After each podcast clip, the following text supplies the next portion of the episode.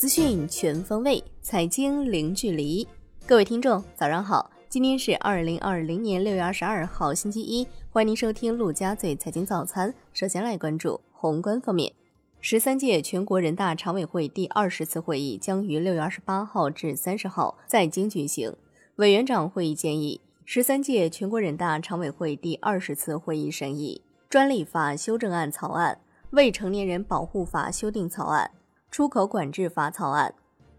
国家卫健委的消息：六月二十号，三十一个省和新疆生产建设兵团新增新冠肺炎确诊病例二十六例，其中境外输入病例一例，在福建；本土病例二十五例，北京二十二例，河北三例；新增疑似病例三例，新增无症状感染者六例，境外输入两例。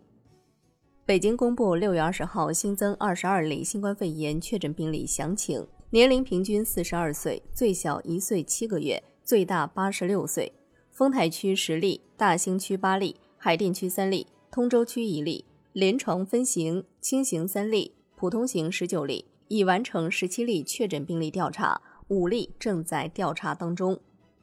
北京疾控中心通报，大兴区孙村乡某食品公司共发现八例新冠肺炎确诊病例，其中两人曾到过新发地市场采购。综合流行病学调查情况，考虑为一起与新发地市场相关联的聚集性疫情。北京市第二大批发市场朝阳十八里店的大洋路市场决定撤销零售业务，不再接受市民个人购物。同时，市场通过严格消杀、科技防控等方式保证供应，维护北京市菜篮子安全。北京市丰台区新村街道、大兴区黄村镇。由中风险调整为高风险。目前，北京市已有三十七个中风险地区，四个高风险地区。张文宏指出，北京疫情不能看作是第二波疫情来临，这次北京出现的疫情应该是一次比较突然的小范围的爆发，但是爆发力度目前仍在可控范围之内。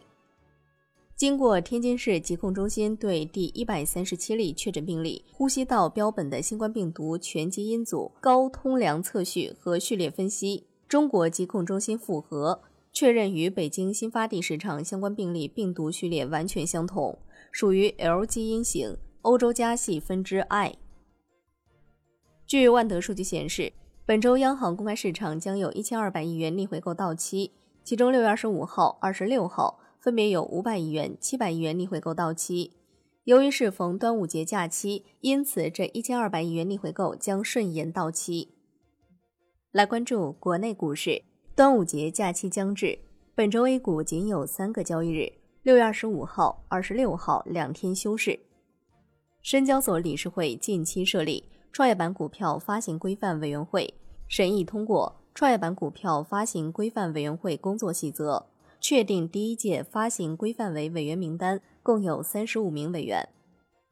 深交所集中发布整合修订后的上市公司业务办理指南，其中主板、中小板十一件，创业板十二件，标志着经过一年多的评估规划、调整完善，深交所上市公司自律监管规则体系优化工作基本到位。中金所的消息，六月二十二号起。客户沪深三百股指期权品种日内开仓交易的最大数量是二百手，单个月份期权合约日内开仓交易的最大数量是一百手，单个深度虚值合约日内开仓交易最大数量为三十手。中国证券业协会召开二季度证券基金行业首席经济学家例会，专家建议严格执行退市制度，加大对欺诈造假的处罚力度，同时完善相关上市条件。进一步增强科创板对国内乃至国外优质科创企业的吸引力。本周沪深两市限售股上市数量为十六点七亿股，以六月十九号收盘价计算，解禁市值约二百零四点三亿元，环比大幅下降。其中周一解禁规模为一百五十点五亿元，约占全周比例的百分之七十五。个股方面，美格智能、华体科技、先导智能解禁规模居前。分别为三十二点三亿元、二十四亿元和十五亿元。本周两市共有七只新股申购，其中创业板三只，科创板四只。周一发行的天智航、捷安高科，当天还有神州细胞、联营激光两只新股上市。产业方面，我国高速磁浮研发取得重要新突破。由中车四方股份公司承担研制的时速六百公里高速磁浮试验样车，六月二十一号上午在上海同济大学磁浮试验线上成功试跑。国家存储器基地项目二期在武汉开工，该项目由紫光集团、国家集成电路基金、湖北省科投集团和湖北省集成电路基金共同投资建设。计划分两期建设 3D NAND 闪存芯片工厂。华为四亿英镑研发基地将获规划许可，该设施距剑桥十一公里，将研发用于宽带的芯片。海关总署暂停美国泰森公司注册号为 P 五八四二的禽肉企业产品输华。美国泰森公司证实，该公司注册号为 P 五八四二的禽肉屠宰企业近日发生员工新冠肺炎聚集性感染。海外方面，美国总统特朗普在俄克拉荷马州塔尔萨县举行新冠疫情爆发以来首次竞选集会，有六名新建团队成员新冠检测结果呈阳性，立即被采取隔离措施。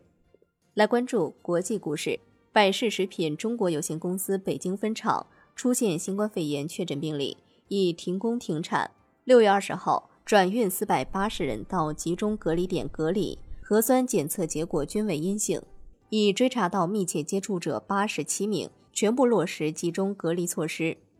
百事食品中国有限公司发布声明：乐事薯片产品安全。病毒在整个产品供应链过程当中存活的可能性是零。百事全系列饮料产品符合国家各项标准，一直依法正常供应。百事食品中国有限公司发布声明，保证新发地疫情后的产品均已封存，涉事工厂全部员工已居家隔离。最后来关注债券方面，某省抗疫特别国债申报通知显示，申报项目分为基础设施建设项目。和抗疫相关支出两大类。一位地方财政人士表示，根据上面要求，一万亿元当中用于基建项目额度是七千亿元，需要一定收益，这笔资金允许做项目资本金；用于抗疫相关支出额度是三千亿元。好的，以上就是今天陆家嘴财经早餐的精华内容，感谢您的收听，我是夏天，下期再见喽。